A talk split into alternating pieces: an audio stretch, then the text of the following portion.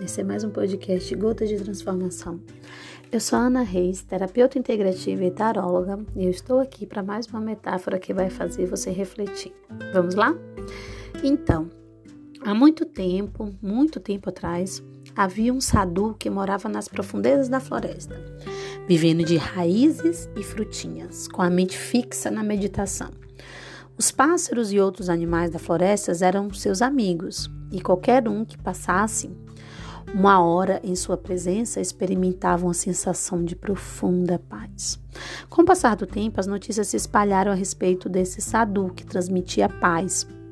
E mesmo o rei daquele país, lá longe em seu palácio, veio para visitá-lo e ouvi-lo.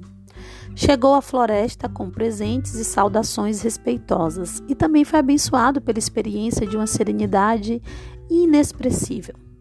A paz é o que os reis mais sentem falta e desejam.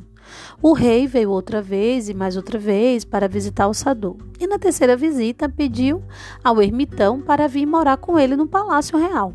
A princípio, Sadu recusou, mas depois de insistir e suplicar, concordou com o rei e acompanhou-o até a cidade, onde foi recebido com grande respeito por todos. Foi-lhe dado um quarto perto do rei, e o próprio rei e a rainha cuidavam dele, para se assegurarem de que todos os seus desejos fossem satisfeitos. Depois de ter vivido assim no palácio por vários meses, aconteceu que um dia, quando a rainha foi se banhar, tirou do pescoço um de seus magníficos colares de diamantes. Colocou-o do lado, esquecendo dele completamente quando deixou a casa de banho. A pessoa que entrou a seguir foi o Sadu. Ele viu o maravilhoso colar jogado lá, colocou-o dentro do casaco e foi embora do palácio sem falar com ninguém.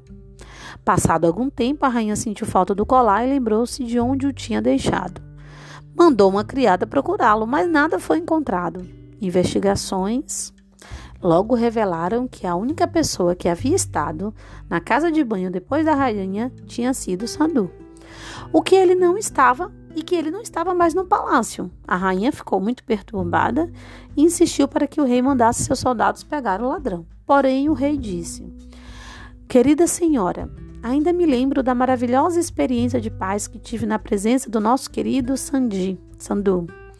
Estou convencido de que é um homem genuinamente santo. Se ele tirou o colar, deve ter tido boas razões para isso. Sem dúvida, era um belo colar e muito valioso, mas você tem outros? Então acalme-se. Acalme-se e vamos ver o que vai acontecer. Um poucos dias depois, o Sadu retornou, pediu uma audiência ao rei e devolveu o colar com muitas desculpas, é, dizendo. E o rei ficou atônico, né? Querido Sadu, perguntou, sabendo que lhe daríamos alegremente tudo o que desejasse, por que se apossou do colar? E depois de roubá-lo, por que vem devolvê-lo de modo tão servil? Por favor, faça-nos entender o ensinamento que quer nos transmitir por essas estranhas ações. Ó oh, rei, replicou o Sadu, o Senhor tem sido muito bom para mim. As explicações são muito simples. Durante vários meses vivi aqui em seu palácio, alimentando-me com sua comida.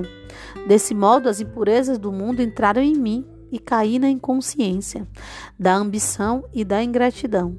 Após ter deixado o palácio, fui para a floresta e a primeira coisa que comi foi uma certa fruta que tem propriedades purgativas. No passado, ela não costumava me afetar, mas desta vez meu corpo todo passou por uma dolorosa purificação. Quando voltei a mim, avaliei o que tinha feito e resolvi voltar ao palácio tão rápido quanto minha condição enfraquecida permitia. Isso é tudo. O Senhor mostrou-se generoso em seus pensamentos e em suas ações. Na sua generosidade, permita-me agora retornar ao meu próprio lugar e à minha dieta. Isso é uma fábula das lendas da Índia. Gente, pare para pensar o tanto que a gente se se corrompe, que a gente se envenena com as coisas que os outros faz. Imagine que você não é essa pessoa que muda só por causa do ambiente em que você está. Você precisa ter uma essência. Você precisa ter, na realidade, aquele senso de comprometimento, independente do lugar que você esteja. Esse sadhu, esse eremita, apesar dele estar com, é, com de uma forma iluminada, como essas pessoas falavam, ele se corrompeu. E isso pode acontecer com qualquer pessoa. Eu vou repetir, com qualquer pessoa.